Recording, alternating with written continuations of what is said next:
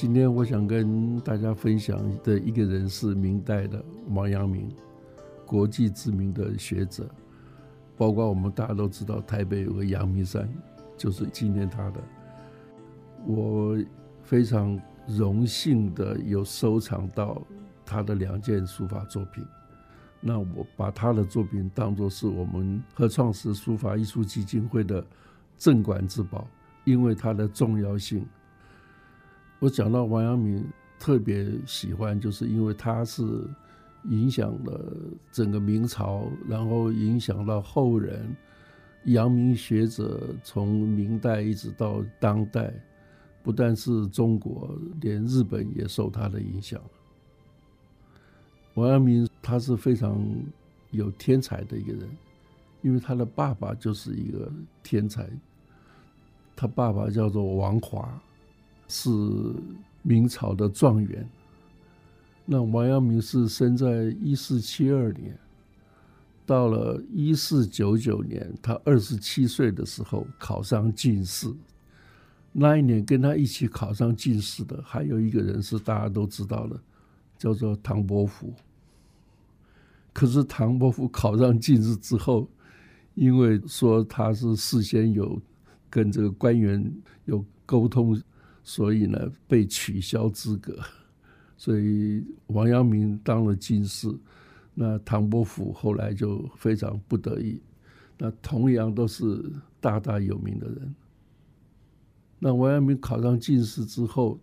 他先是去工部当官正，就是观察学习的一个官员。他第一个分到的工作去，就是去盖一个。当时的一个会打仗的一个官员叫做王岳，他的坟墓，他去做这个监工的时候，他很会规划设计，哦，所以他把这些工人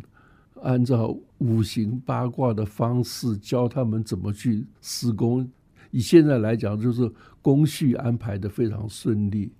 所以呢，很快的盖好，品质又盖得非常好。所以王岳的家人非常的高兴，就送了他很多礼，那他都不收。这他说这是因为他本身也很尊敬王岳。那后来他的家人就送了一个王岳的剑给他，哇，他就觉得非常的高兴，他就想到他好像做梦都跟他有关。那这是一开始就工作是这样的，后来又派到这个这个刑部。就是管遭遇的，这个就是监狱里面，他在里面就做了很多的改革，然后又把有冤狱的人把他能够放出来，还能够应付这些当时的狱卒，所以我觉得王阳明是非常能做实事的人。后来是因为正德皇帝上台，他批评了太监刘瑾，结果被杖责四十大板，然后发配到。贵州 从北京发配到贵州贵阳的一个驿站，到那里去。那当驿站就相当于在偏远地区的一个邮局的局长，那根本没有属下的。那他到那个地方去，那个地方你晓得，贵州那种就是张力之地，到当地都没有上级官员来关心他，因为以往的经验。到这里大概不必关心多久，他就死掉了。可是王阳明带了两个他的仆人，能够在那里待下来，然后在那里能够透过跟当地人的沟通，他连连跟苗人都能够沟通，还教苗人，他用什么开始接近呢？用唱歌，他教他们唱歌，这样子开始，苗人也喜欢唱歌，所以这样子就。变成好朋友了，他就融入放下他这个高级知识分子官员的这个身份，然后能够跟当地人打成一片。后来当地人就帮他盖房子，还盖了一个书院。那在那里，他写了几个有名的文章，可能中学我至少我了中学都读过《义吕文》啊，什么《何陋先君子亭记》。我就想到说，哦，苏东坡在一零八二年 被发配到黄州，在那里写的《寒食帖》，在那里写的这个前后《赤壁赋》哦，《定风波》这些有名的诗句，而且它也变成东坡居士，也在那个时候发展出来的。东坡肉也是在那个时候，所以王阳明也是一样，在那种身处逆境，又发配到那么远的地方，他都可以在当地能够生存下来，而且他住在在那里有一个洞，叫阳明洞里面。他在那里，他有一天就突然就悟到了，原来圣人的道理，我内心本性就自己有了，要去外面求的，这是错误的，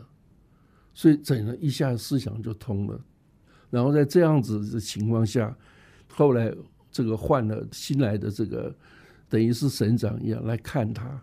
跟他请教问题，说你有知行合一，到底什么是知行合一？他就跟他讲，然后就在那里发展出知行合一的这个道理。然后到贵州去教书，他要求他到贵阳，就是等于省会一样去那里开书院。所以在那里，王阳明又培养出很多贵州的官员，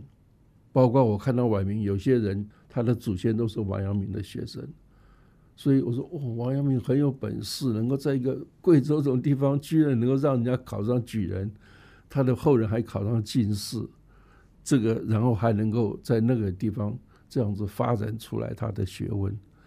就是最困苦的时候，反而是人生中这个最有创意的时候，能够突破的时候，然后从那里之后，三年期满了，他就被升到江西。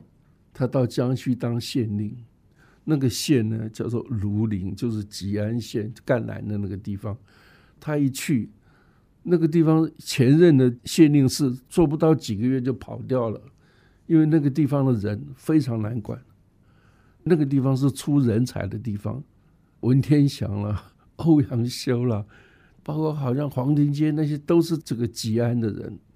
所以那里的人呢，他一来就发觉。哇，每天的状子就好几百封状子，大家都彼此告来告去，亲戚也告来告去。以前的县令都没办法处理，而且都很凶的。那个文章一写就很长，所以王阳明他就发一个公告，说一次告状只能写一件事情，而且只能两行，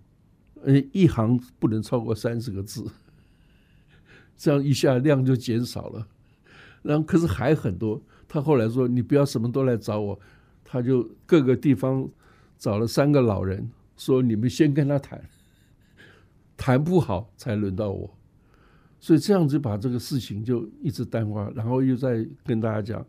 教化要兄友弟恭要这样子，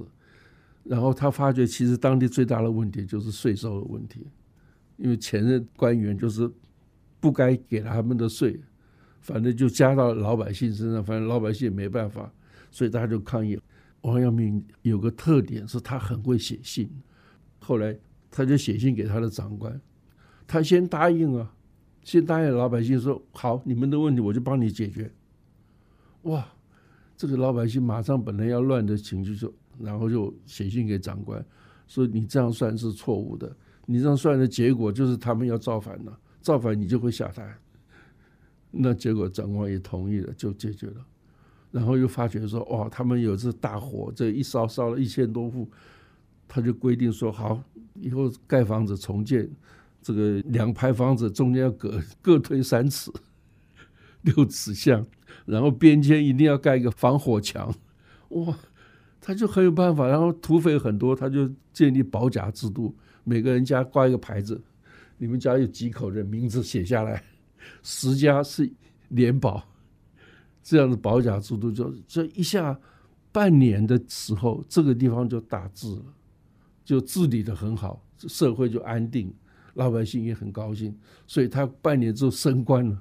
大家都很不舍，所以你就看到一个有能力的官员，重视老百姓的生活的官员，你时间很短，你都可以做很大的利益众生的事情。那我就哦，王阳明好厉害。然后后来他中间经过很多官，可是你发现他不管到哪里当官，他很喜欢教学，他也很会讲学。特别是他到滁州的时候，就是欧阳修写《醉翁亭记》的那个地方，安徽滁州的地方。他在那里招了很多学生，就变成他的弟子。然后他跟人家学生是出去这样，像朋友一样去走的。然后大家围到一圈，哦，这散步聊天，半夜还唱歌。他很喜欢用歌声来带动大家的情绪，所以他很有教学的方法。后来他就被派到也是赣南地区当这个等于是比较大的地区的一个行政首长，而且那个地方就是土匪很多，有大概有十股大的土匪，而且那个土匪都是几十年都所有官员都解决不了的。每一次土匪出来作乱的时候呢，还要调动什么广西的狼兵，结果你调来他就走。你走了，他又来，所有官员都没办法处理，就王阳明一去就派到一个这个地方。可是他很有办法，他一开始就他的咨询和就是实用的，他就先了解说为什么兵来他就走，一定有内内情，有内奸，所以他就有一天就说，我们明天这个要。发动军队要去山上去打土匪，然后当天晚上他就看水不在，就他一查，有些这些内奸都不在，去通风报信了。第二天他就把这些人抓来，然后说：“你们都这样子，那你们是死罪，你们想不想活？大家都想活，想活好，那你就当我的内奸。”就就这样子放假消息，然后就一个一个攻打，结果都打成了。而且他知道以前的部队多没用，他不要多，他要精的，所以他挑选各省挑选这个兵能打的兵，挑选了三千个人，这些是都能够真正能打的，就给他比较好的待遇，然后就这样子一个一个消灭，消灭完一股土匪之后，那个头子。他就问他：“你你要不要活？大家都要，要活好。你帮我伪装成 还是土匪，去跟你的隔壁这个人去去找他。然后人家看到，哎，以为是同行的来了，结果没想到是王阳明的部队。就这样子，一年多的时间就全部平定了。这简直是不得了的事情。